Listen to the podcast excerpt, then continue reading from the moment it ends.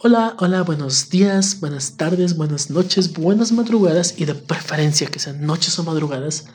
A todos y todas que están escuchando Vendrá con la noche una semana más, un jueves más. Seguimos en pie, seguimos firmes después del parón, ese horrible de un mes. ¿Cómo están? Sé que no pueden contestarme, pero espero que se encuentren de maravilla. Espero que hayan disfrutado mucho el episodio de Mayhem. ¿Y de qué vamos a hablar esta semana? Bueno, el está en el título. Vamos a hablar de criptozoología un poquito. Vamos a hablar de mitos, de leyendas. Vamos a hablar de hombres lobo. De uno de mis monstruos favoritos, si no es que mi monstruo favorito de toda la vida. Entonces, prepárense. Agudicen el oído por si escuchan algún aullido a las afueras de su habitación y vamos para allá, sin más dilación, sin más contratiempos. Escuchemos la historia, escuchemos los orígenes, escuchemos la información sobre los licántropos, sobre los hombres lobo. Unos pocos días al mes, la luna llena se encarga de cubrir la noche con su tenue luz, haciendo que la penumbra se diluya un poco y las cosas sean ligeramente visibles a pesar del dominio de las tinieblas cae la luna llena y podemos observar muy tenuemente las casas, los edificios, los árboles, cualquier cosa que esté ante nosotros. Según antiguas leyendas y relatos, cuando la luna llena se posa firme sobre el cielo, pocas personas condenadas se ven sometidas a una terrible y dolorosa transformación. Sus huesos comienzan a crecer de forma descontrolada, lo cual les causa, les causa un dolor pues indescriptible, un dolor insoportable. El crecimiento de sus huesos hace que sus músculos se desgarren y que sus ropas comienzan a romperse. Pueden sentir cómo su boca se va deformando, haciéndose alargada y llenándose de filosos colmillos, listos para desgarrar la piel de las pobres almas que caigan ante ellos. Su cuerpo se llena de un grueso pelo, sus extremidades se deforman, se convierten en garras capaces de desgarrar todo lo que se ponga ante ellos. Sus sentidos se agudizan, sus ojos se tornan de un color inhumano, un color amarillo, un color rojo, y sus orejas se vuelven grandes y puntiagudas. Cada segundo de la transformación parece eterno, pero poco a poco el dolor comienza a disiparse, al mismo tiempo que la humanidad se pierde en su totalidad.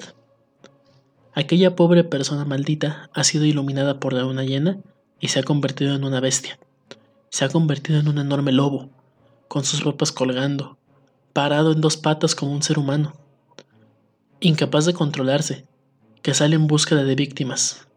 Tiene hambre, tiene sed de sangre y no se detendrá hasta saciarse.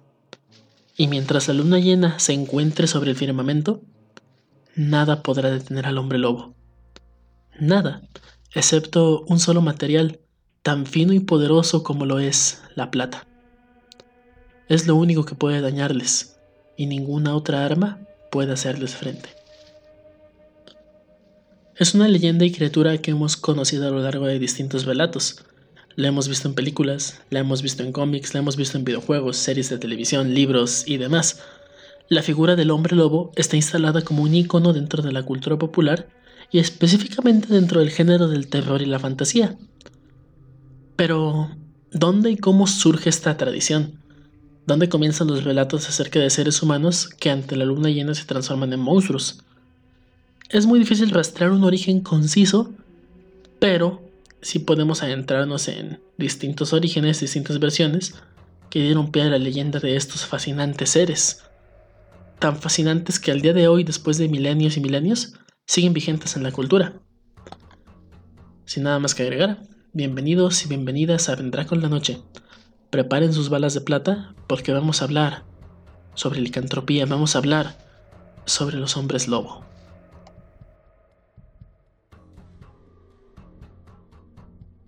Ahora, si nos remontamos a la historia de la humanidad, técnicamente el primer hombre lobo conocido se encuentra en la novela Gilgamesh, que es la novela más antigua de la historia humana, que aquí el protagonista tiene un amigo que se llama Enkidu, si no recuerdo mal. Que Enkidu es descrito como un hombre, una persona con mucho pelo, con rasgos de animal. En ningún momento se le describe directa y plenamente como hombre lobo o se le llama directamente lobo, pero es como el primer vestigio, es como el primer registro que se tiene de una criatura mitológica, de un personaje de ficción que tiene rasgos humanoides y animales, que puede dar pie a la leyenda. Ahora, avanzando unos cuantos siglos en la historia, de entre todos los relatos orales que tratan el tema de la licantropía, podemos recalcar uno que data de la antigua Grecia, que este sí menciona tal cual la palabra lobo y poniéndonos así muy muy estrictos, muy muy específicos, podemos tomar como la primera historia de hombres lobo de todos los tiempos. Y es el mito del rey Licaón de Arcadia.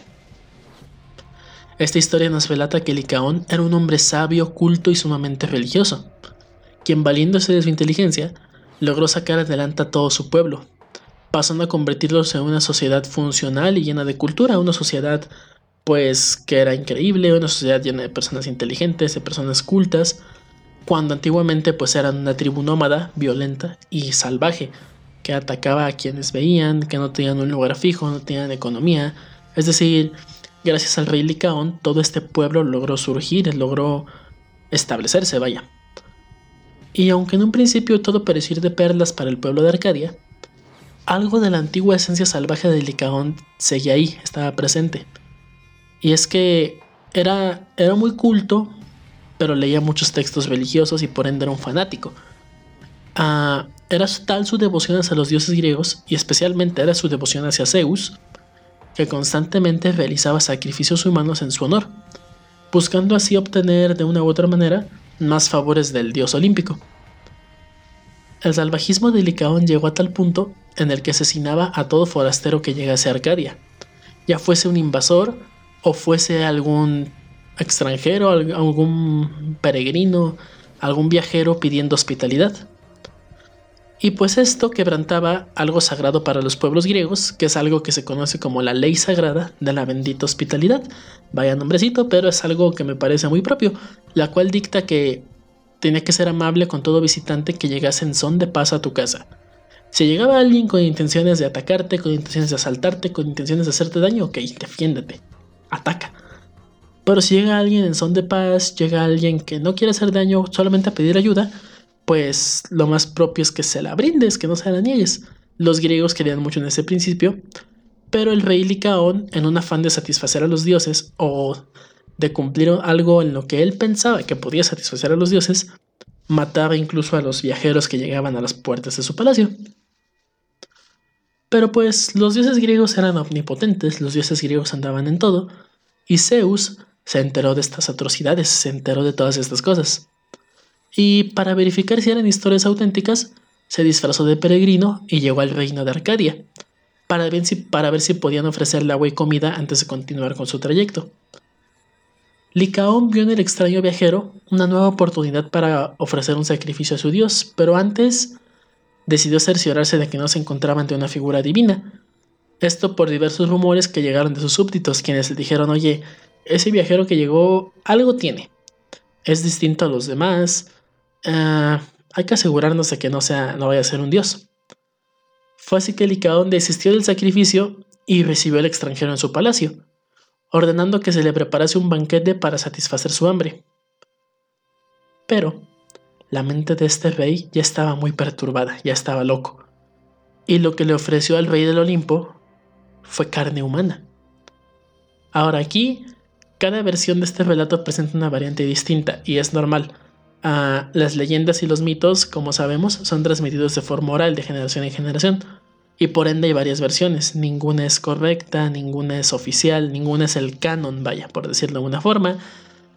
Y por ende, algunas versiones cuentan que Licaón ordenó cocinar a un prisionero pues que tenían ahí encarcelado, alguien que estaba condenado a morir y dijeron, bueno, échate a ese, mátalo y se lo servimos de comer. Pero otras versiones más torcidas y perturbadoras de la historia relatan que el rey ordenó a sus sirvientes que matasen a uno de sus propios hijos, a uno de los príncipes de Arcadia, y que cocinasen su carne para dársela a Zeus en el banquete más digno posible. Esto para que, si quien estaba ante ellos era auténticamente un dios, pues comiese carne real, comiese carne de alguien de la nobleza. Todo habría salido bien, pero el dios del rayo no era ningún estúpido, y se percató de que le estaban sirviendo efectivamente carne humana. Furioso, Zeus se quitó el disfraz de peregrino y reveló todo su esplendor. invocó un rayo y con él mismo se encargó de incendiar aquel aposento que había presenciado tanto derramamiento de sangre. Se encargó de incendiar el palacio de Licaón. Y a continuación, a continuación perdón, se dirigió hacia el rey y le lanzó una terrible maldición. Lo condenó a transformarse en un lobo.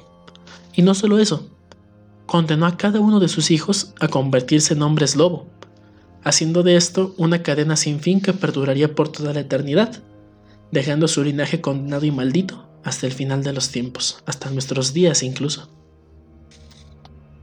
Como ven, está muy loca la historia, ¿no? bueno, esto es muy común en los mitos griegos. Tienen una imaginación increíble, pero algunas de sus historias sí están muy locochonas, sí están muy, este, muy zafadas, pero a la vez son geniales. La mitología griega es algo increíble. Y esta historia en particular es quizá el relato más antiguo que tenemos sobre un hombre lobo. Es quizá el registro Aparte de la historia de Gilgamesh y Enkidu, este es quizá el registro, el primero, donde se narra la historia de un ser humano que se convierte en bestia. Pero hay más. A partir de aquí, las historias acerca de esta criatura del hombre lobo parecieron multiplicarse y extenderse por toda Europa. Por mencionar algunos ejemplos, el célebre poeta Virgilio, que algunos lo ubicaron porque es quien acompaña a Dante a través del infierno y el purgatorio, en la Divina Comedia, que la Divina Comedia es una lectura que sí les recomiendo mucho, pero a mí personalmente la parte que más me gusta es el infierno. El purgatorio está más o menos y el cielo la verdad no me gustó. Entonces, personalmente si van a leer la Divina Comedia, les recomiendo especialmente el infierno. De verdad es algo súper macabro, súper eh, mórbido y la imaginación de Dante, wow. Eh, todos los cantos del infierno son geniales. Pero en fin, este poeta Virgilio Llegó a tocar el tema de la licantropía en algunos de sus cantos, concretamente en el titulado Eglogas VIII. Ahí llega a hablar sobre un hombre que se convierte en lobo.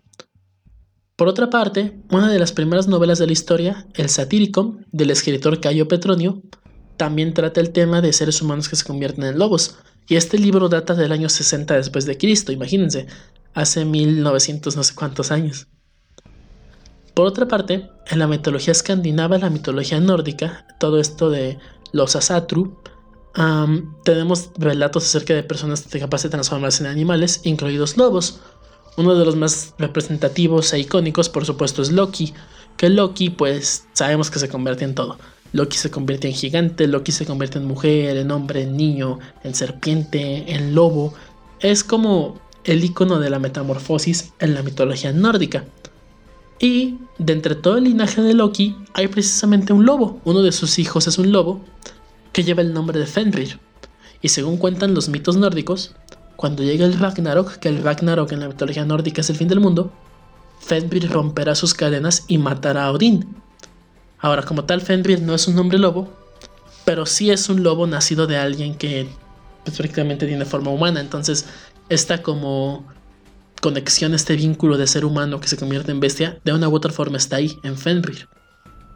Ahora, igualmente dentro de los relatos que conforman los mitos nórdicos, encontramos unas peculiares criaturas que llevan por nombre los Berserkir, que estos son una raza de guerreros salvajes que pueden portar la piel ya sea de un oso o de un lobo, y al momento de portarla convertirse en estos animales. Entonces, Aquí tenemos como varios de los vestigios y orígenes del mito del hombre lobo. Vienen desde tiempos muy antiguos, vienen desde los tiempos de las mitologías, cuando el cristianismo aún no dominaba el mundo, cuando eran todas estas historias de guerreros, de dioses, de reyes. Desde esos tiempos ya se hablaba acerca de personas que se convertían en bestias. Y algo muy interesante y es que varios de estos monstruos representan algo. Y el hombre lobo en concreto es esta parte animal del ser humano, esta parte salvaje.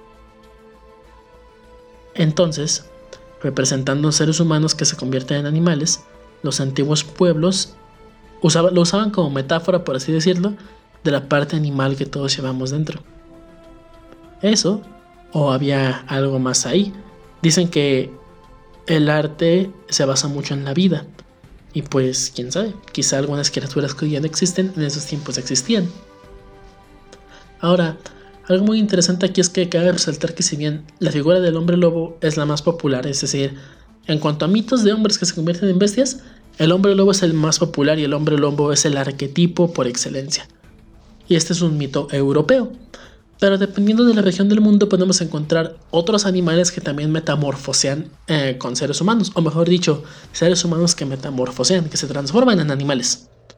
Por ejemplo, en África tenemos a los temibles hombres hiena, si quieren saber más de hombres hiena, hay un podcast buenísimo que es, se llama El bestiario del conde Fabregat. Tiene un capítulo entero dedicado a los hombres hiena, de verdad. Ah, es increíble, si pueden checar el bestiario, se los recomiendo demasiado. Es también una de mis inspiraciones para mi podcast. Y bueno, después de esa pequeña recomendación, que es una promoción no pagada, el conde Fabregat ni siquiera me conoce, pero si llega a estudiar, a escuchar esto, perdón, conde usted es una de mis inspiraciones. pero bueno, continuemos. Aparte de los hombres hiena, en África tenemos a los hombres lagarto.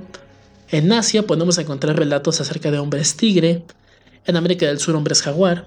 E incluso aquí en nuestro querido México, en este bello país, pues tenemos a los nahuales, que podrían ser nuestra versión del hombre lobo, podrían ser nuestros hombres lobo, los nahuales, que son brujos, con la capacidad de convertirse en animales a voluntad, entre ellos perros o lobos. Y esto es algo increíble, es algo muy loco, porque sigue estando esa parte que les mencioné hace un momento, esa conexión del lado animal del ser humano, del lado salvaje. Ahora, los relatos de hombres lobo perduraron en la Edad Media, y aquí fue donde hubo como un apogeo, Aquí fue cuando, ¡pum!, explotaron las leyendas de hombres lobo y explotaron los testimonios. Eran muchísimas las personas que daban fe de la existencia de estas criaturas, e incluso en toda Europa había pueblos enteros que no salían de sus casas en las noches, especialmente si vivían cerca de un bosque. ¿Por qué? Pues por el temor de que un, licántropo se los comiera. Auténticamente los pueblos europeos en la Edad Media le tenían pavor a los hombres lobo, les tenían un miedo increíble y los tenían como algo real. Esto quizá alimentado de que en aquellos años los ataques de hombres lobo, perdón, los ataques de lobos comunes a personas eran algo cotidiano, algo que se veía casi todos los días. Y muchas veces esta clase de incidentes eran confundidos con ataques de licántropos, lo que también aumentó el folclore alrededor de estos seres.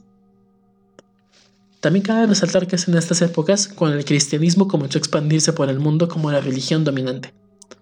Y varios animales fueron asociados a lo demoníaco, entre ellos los lobos fueron asociados a Satanás, y los antiguos relatos acerca de hombres convirtiéndose en lobos fueron asociados a la brujería y al satanismo, convirtiendo la figura del hombre lobo ya no en la de una persona maldita, sino en la de un hechicero poderoso capaz de mostrar su vínculo con el maligno mediante la transformación en un animal.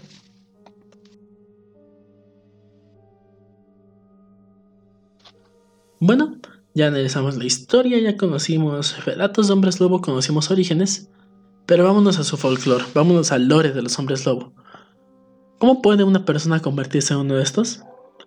Bueno, las formas para convertirse en hombre lobo son variadas y han ido cambiando durante los siglos. La forma más común y popular, aquella que vemos en todas las películas que tocan sobre el tema, pues consiste en haber sobrevivido a un encuentro con una de estas bestias y haber sido mordidos. Así de forma, me gusta compararlo a una analogía con los zombies. Como si fuera una infección zombie, quedaremos condenados y una vez recuperados del ataque, nos convertiremos de forma involuntaria en hombres lobo cada vez que haya luna llena sobre el cielo. Y esto por supuesto que será sumamente peligroso para las personas que vivan con nosotros o que vivan en nuestra ciudad o pueblo, ya que mientras la transformación está activa, el hombre lobo no podrá controlarse y únicamente se concentrará en comer carne ya sea humana o animal. Por lo general cuando amanece, la criatura regresa poco a poco a su forma humana y queda inconsciente. Al despertar, suele tener amnesia sobre lo que hizo en su forma lobuna, suele estar en blanco, solamente despiertas con dolor, no recuerdas qué hiciste y no recuerdas qué pasó. Esto por supuesto varía de, dependiendo del autor, dependiendo del mito y dependiendo de la versión. Hay versiones en las que el hombre lobo es consciente de lo que hace, otras en el principio es un ser irracional, pero conforme se transforma una y otra vez va como ganando conciencia y empieza a controlarlo. Hay versiones donde el hombre lobo es como un superpoder y se transforma a voluntad. Es decir, hay muchas versiones, pero la más clásica es esta, en la que es involuntario, no recuerdas lo que hiciste y mientras estás convertido te conviertes en un animal salvaje. Cabe recalcar que la única forma de matar a estos seres es con plata, ya sea un cuchillo, ya sean unas balas, ya sean una manopla para matarla a golpes, lo que sea. Pero tiene que ser plata.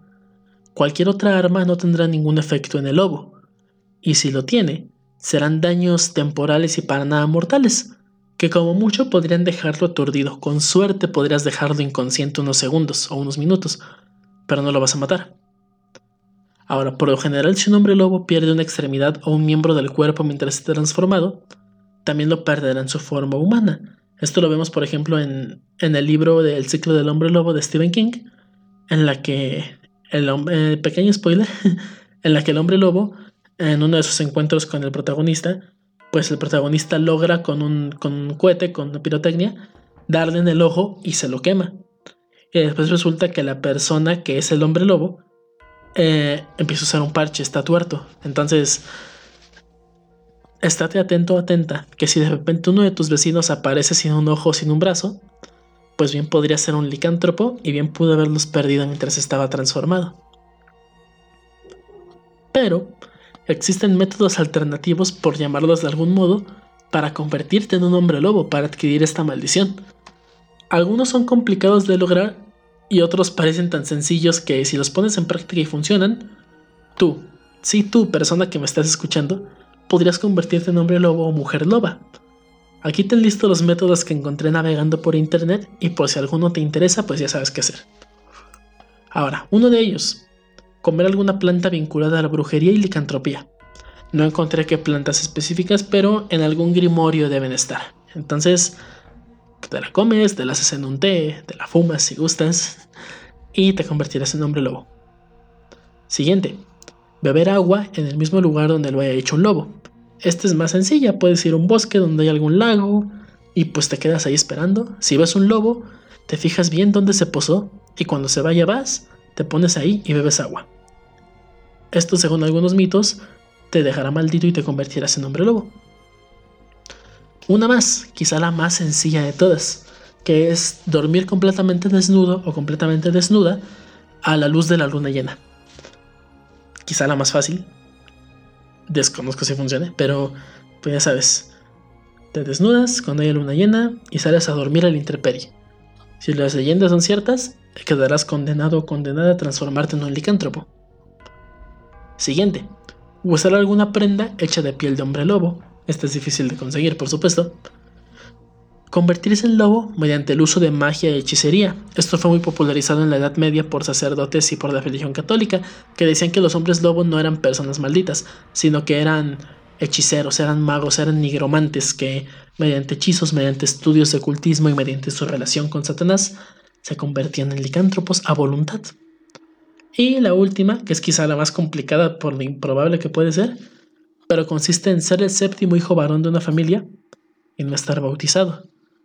¿Cómo se logra esto? Pues esto ya depende de tu árbol genealógico. Pero si tus papás llegasen a tener seis hijos varones antes de ti y tú naces varón, en automático naces maldito y condenado a ser un hombre lobo, más si no te bautizan. Entonces ahí tienen los tutoriales. Si te gusta intentar alguna, me avisan, me pueden mandar mensaje al Instagram del podcast y ya veré si les creo o no que se convirtieron en licántropos. Mientras no sean transformados, los hombres lobos serán como cualquier otra persona con ligeras diferencias. Por ejemplo, tendrán unos sentidos más agudos y una mayor cantidad de vello corporal, más de lo normal. La apariencia durante la transformación puede variar. En algunas versiones del mito, la persona se convierte simplemente en un lobo enorme, en un lobo gigante. Y en otras versiones se convierte en un híbrido humanoide, con características humanas y lobunas mezcladas, que esta viene siendo la versión más popular y más representada siempre en todos los medios donde salgan hombres lobo. Ahora, conocemos las formas de convertirnos en estas bestias, pero en caso de que, por ejemplo, salgas de noche y un hombre lobo te muerda y sobrevivas, ¿Cómo me quito la maldición? ¿Cómo evito esto? Tristemente la forma más rápida es que te maten, que te disparen con una bala de plata mientras estás transformado para librarte de tu sufrimiento. U otra forma es matar al portador, es decir, acabar con, la vida, con su vida mientras está en forma humana, que mientras está en forma humana no es, es vulnerable a cualquier arma, no solamente a la plata. Ahora, si te atreves a matarlo mientras está convertido, lo ideal es usar plata, pero hay otra forma más compleja, y es que mientras la bestia esté convertida, tienes que cortarle la cabeza, sacarle el corazón y quemarlo hasta que quede convertido en cenizas. Pero pues esto es muy complicado, por lo que si vas a enfrentarte a un hombre lobo ya transformado, la plata será tu mejor amiga.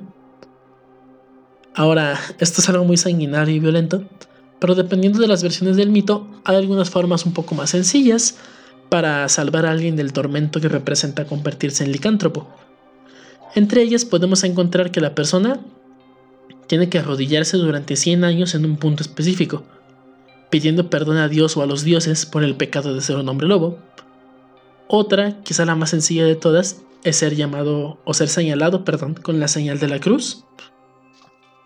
Aparte de la señal de la cruz, otra forma muy sencilla es que te llamen tres veces por tu nombre bautismal, es decir, el nombre con el que fuiste bautismado, bautizado, perdón. si en algún punto de tu vida te bautizaron como Jorge y te cambiaste el nombre a Pedro, pues tiene que llamarte tres veces como Jorge para acabar con tu maldición nombre lobo. Una versión más, esta es específica para quienes portan una vestimenta o piel de lobo, pues es quitársela, se convierte en humano y mientras está en humano pues lo matas. Y la otra es en tu forma humana, ser golpeado con un cuchillo tres veces en la nuca hasta que sangres. Como podemos ver, es casi un hecho que ser maldecido por un hombre lobo significará un tormento muy duro y eterno. Por lo que una persona que esté bajo esta condena, pues podrá aferrarse únicamente a la muerte como la solución más piadosa, como la mejor alternativa posible. Suena duro, suena triste, pero así es. E incluso a veces la muerte es mejor. Es mejor que estarte convirtiendo en lobo, poniendo a tu familia en riesgo y estar sufriendo cada que te transformas.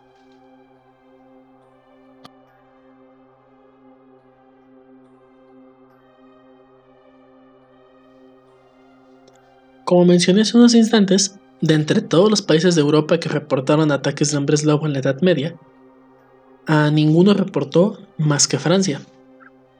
Es en este país, y específicamente durante el siglo XVI, que hubo numerosos casos y supuestos avistamientos de licántropos.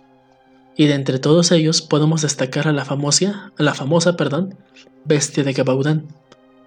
Este críptido, o lo que se cree pudo ser un críptido, aterrorizó la región francesa de Gabaudan por un lapso de tres años, entre 1764 y 1767, y se le atribuyen al menos 210 ataques, y de estos, por lo menos 113 terminaron en muertes confirmadas. La gran mayoría, si no es que todas las víctimas de ataques de la bestia de Gabaudan, fueron encontradas con la garganta destrozada, y según quienes lo llegaron a avistar, era un lobo con dimensiones descomunales, y esto se ve en los grabados de la época, incluso en carteles de recompensa que ponen ah, recompensa de no sé cuánto dinero a quien logre dar caza y entregue muerta a la bestia de Gabaudán, y en el dibujo se ve un lobo enorme. Esto es real, esto no es ningún mito, esto es un registro histórico de Francia.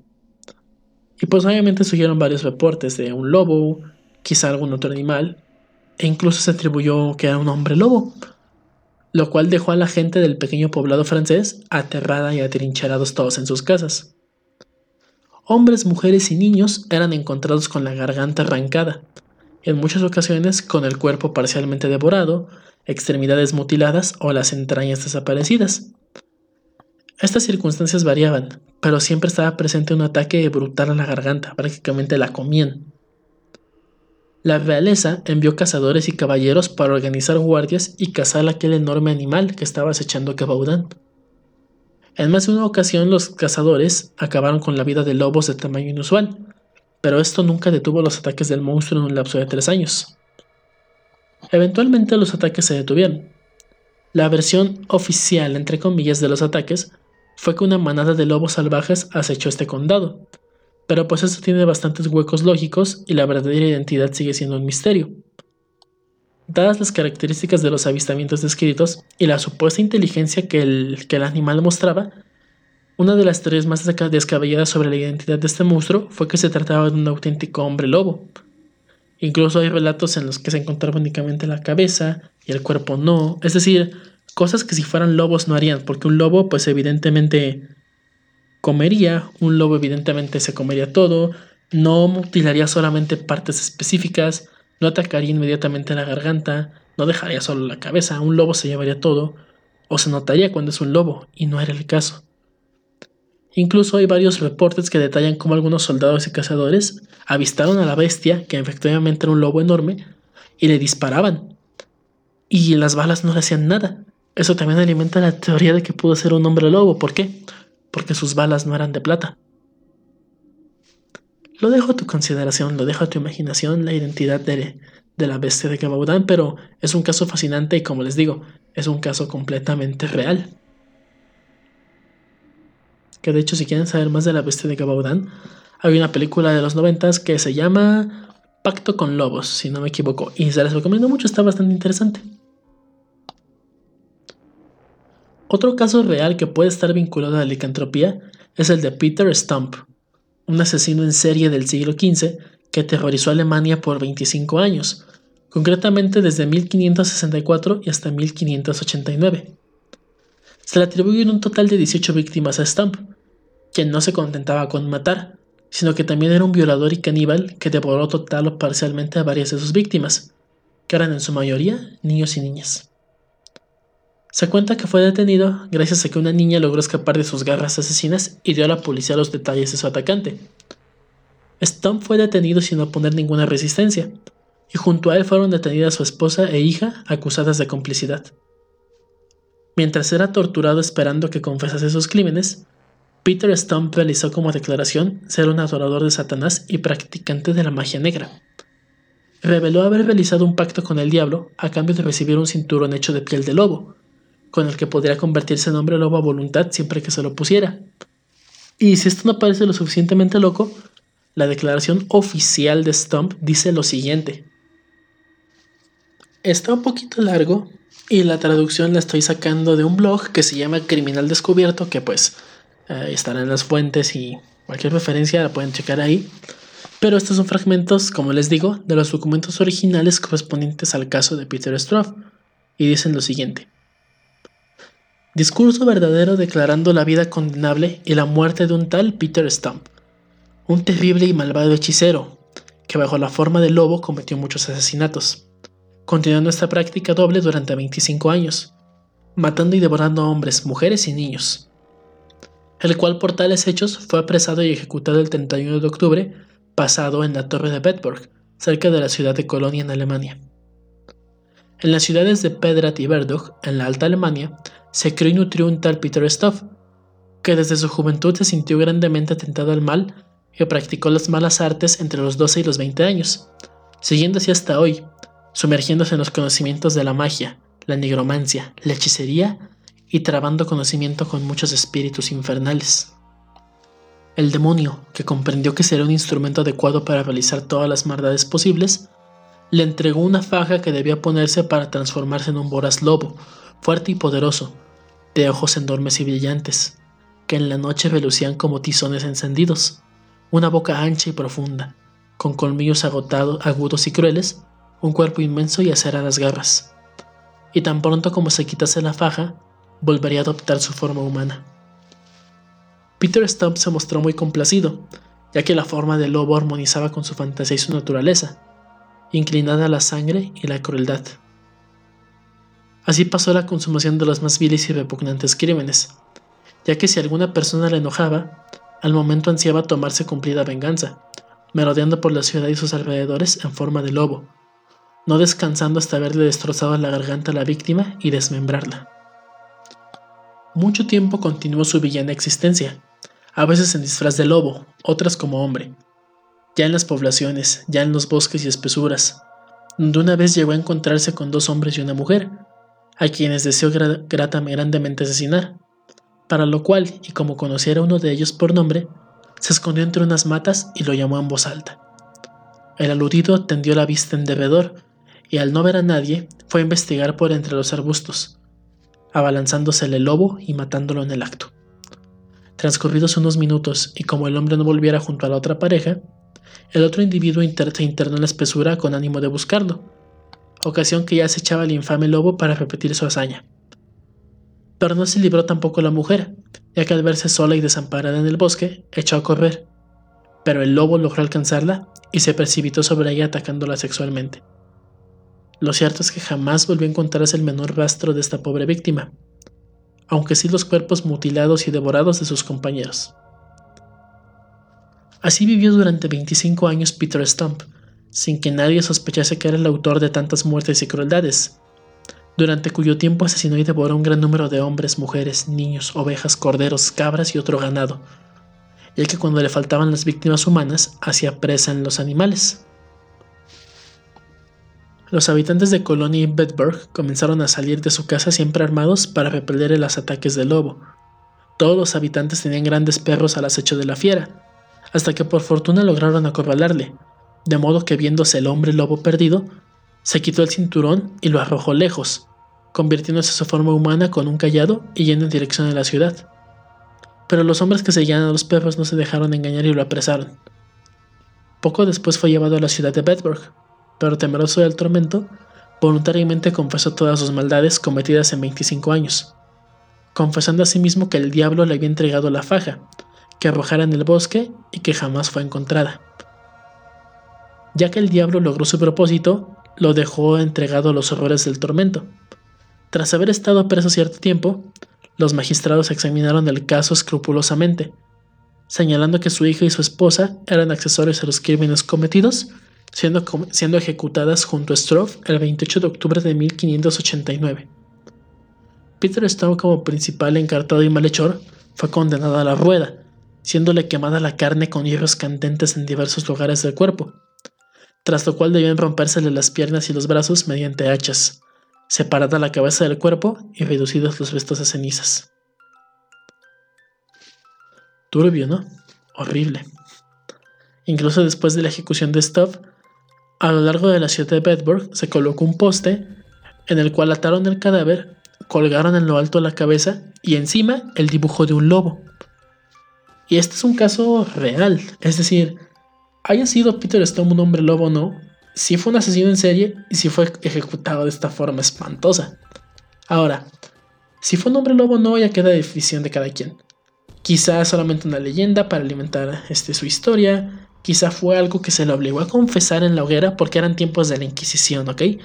Eran tiempos en los que si a la iglesia no le pareció lo que hacías, te ibas ejecutado. Y muy probablemente Peter Stone fue víctima de esto. Quizás era un asesino, pero la iglesia lo obligó a decir estas cosas. O quizá no fue un asesino, quizá fue un mago, alguien interesado en la brujería. Y al percatarse la iglesia de esto, pues lo ejecutaron y le crearon esta leyenda. Haya sido como haya sido, el caso de Stamp es icónico en la licantropía, ya que en caso de ser real ese testimonio, que les repito, este documento que les leí es oficial, y si no me equivoco puede verse en algún museo de Alemania, no recuerdo el nombre exacto, pero está en un museo alemán las notas sobre su captura. En caso de ser real, pues estamos ante una auténtica visión y caso de hombre lobo.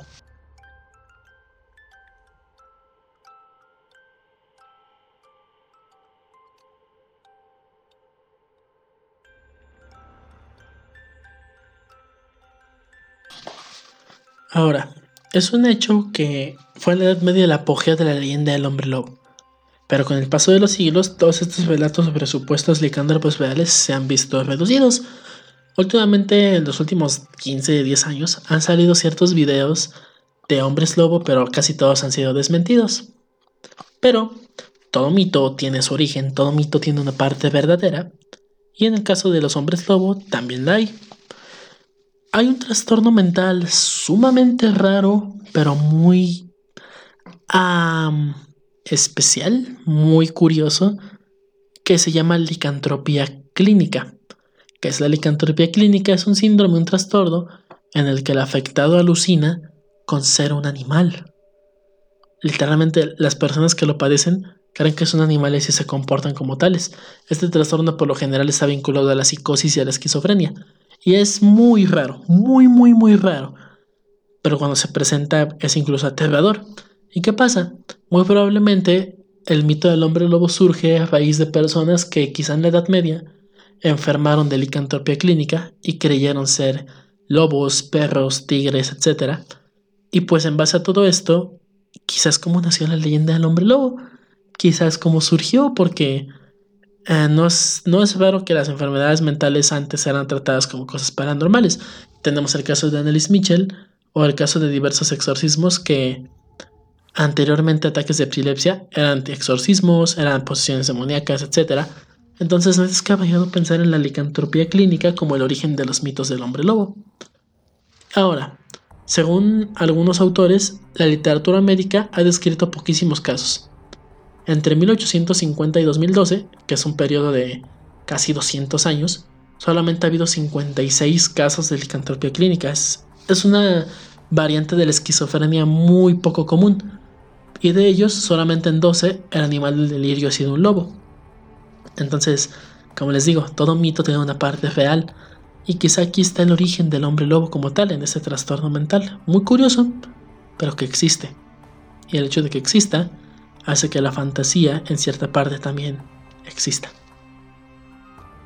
Antes de despedirnos, ya hablamos mucho de hombres lobo, ya hablamos mucho de sus orígenes, sus características, pero ¿dónde podemos ver más ejemplos? Bueno, principalmente en el cine tenemos ejemplos por montones. Una de las primeras producciones es una película de Universal Studios de 1941 que se titula simplemente El hombre lobo, que es la clásica. Es donde sale este icónico personaje de Lawrence Talbot, que pues es, es icónico, es el hombre lobo por excelencia. Algunas otras recomendaciones que yo les daría es Un hombre lobo americano en París, Yo fui un hombre lobo adolescente, que son dos películas clásicas, clásicas de los hombres lobo. Incluso, si no me equivoco, es en Yo fui un hombre lobo adolescente, donde podemos presenciar la mejor transformación del cine. Es una escena increíble y te duele verla porque se ve sumamente realista. Es en esa película, si no me equivoco. Si no es en esa, es en Un hombre lobo americano en París. Es una de esas dos. Otra que les recomiendo es una película que se llama Aullido. Una película que se llama simplemente Lobo. Que en este el protagonista es Jack Nicholson una película que se llama Bala de Plata, que está basada en un libro de Stephen King. Y el ejemplo más reciente quizá es El hombre lobo, una película del 2010, que es un remake de la versión de los 40, que a mí me parece bastante buena, me parece un remake bastante decente. Ahora, El hombre lobo aparece en muchas otras producciones como bestia acompañante, en producciones como Inframundo o como Van Helsing. El hombre lobo es una de las bestias que acompaña la aventura junto a vampiros, junto a Frankenstein y cosas así es fascinante, es parte de la cultura. En literatura, por su parte, no hay tantas historias de hombres lobo como las hay de vampiros, pero hay un par muy interesantes que yo les recomiendo. La primera es El ciclo del hombre lobo de Stephen King, que es un libro muy cortito, pero muy bueno. Es una historia quizás sencilla, pero clásica de King, en la cual narra cómo un hombre lobo ataca a un pequeño condado de Maine ya los ataca una vez al mes, por ello el ciclo del hombre lobo. Y otro, que es un autor mexicano de, una novela excelente que se llama Lobos. El autor es Javier M. Sotelo, que es de verdad, sin pelos en la lengua lo digo, es uno de los mejores libros de terror que he leído. Eh, no podría decirles más de la trama, pero solo les diré que trata acerca de un pequeño pueblo de Jalisco en el que todos los habitantes son hombres lobo y de unos adolescentes que llegan ahí. Es un libro increíble. Si pueden conseguirlo, 100% recomendado. Vendrá con la noche se los recomienda. Yo, Navi, se los recomiendo. Porque es increíble. Y por supuesto, el hombre lobo tiene aparición en otros medios. Por ejemplo, en Harry Potter, con el profesor Lupin, que se convierte en hombre lobo. En El Talismán, una novela de Stephen King, que no es de terror, es de fantasía. Y el uno de los personajes principales se llama Lobo. Y es un. Es bueno, es un hombre lobo bueno, en fin. Historias de hombres lobo tenemos por montones y son algunas que yo les recomiendo de todo corazón. Espero les haya gustado mucho. Espero esta noche cierren sus puertas, traben sus ventanas y duerman con un arma de plata por si algún licántropo entra. Salgan a revisarse de luna llena y tengan muchísimo, muchísimo cuidado con los hombres lobo.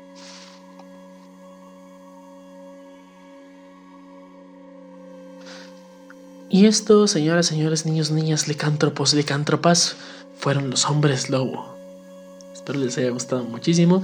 Es un episodio que hago con mucho cariño porque el hombre lobo es quizá mi monstruo favorito de todos los monstruos clásicos. Me gusta quizá más que los vampiros porque cuando era niño me daban más miedo.